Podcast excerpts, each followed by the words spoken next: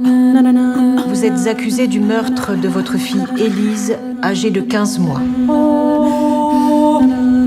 Savez-vous pourquoi vous avez tué votre fille? Je ne sais pas. J'espère que ce procès pourra me l'apprendre. Et toi, Rama, ça avance Ton nouveau roman? Au fait, est-ce que tu pourras accompagner maman lundi? Non, je, je peux pas. La cinéaste française Alice Diop a obtenu le Grand Prix du jury et celui du premier film à Venise pour Saint-Omer, sa première fiction, après une série de documentaires très remarqués.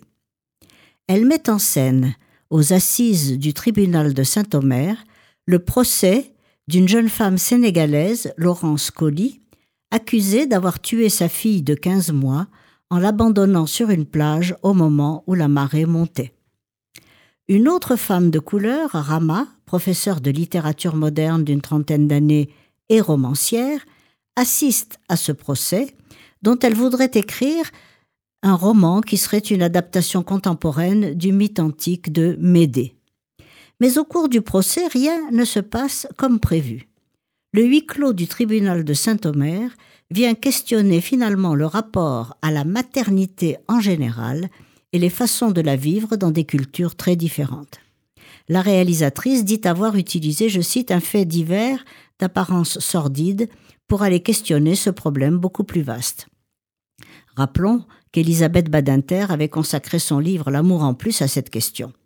Le sentiment maternel est-il toujours présent et universel? Est-il dépendant des coutumes particulières à diverses cultures? Je ne sais pas si ce film mérite vraiment de représenter la France aux Oscars. Ce que je sais, c'est que la technique du chant contre chant relève de l'esthétique télévisuelle, comme les longs monologues que constitue le cours de Rama sur Marguerite Duras ou les dépositions de l'accusé dans un français impeccable. N'a-t-elle pas voulu écrire une thèse sur Wittgenstein? Inspirée d'une histoire vraie de procès pour infanticide, Saint-Omer ne cherche pas à mettre en scène un grand procès à l'américaine.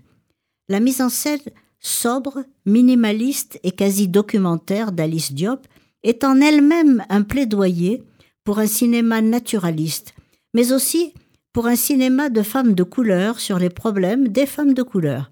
C'est ce qui m'a un peu choqué. Le silence ne nous protégera pas, nous ne nous tairons plus, a-t-elle déclaré à Venise.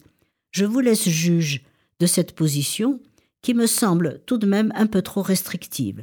Le film aurait pu prendre la défense des femmes en général, toujours aussi marginalisées au cinéma et ayant toujours autant de mal à se faire entendre.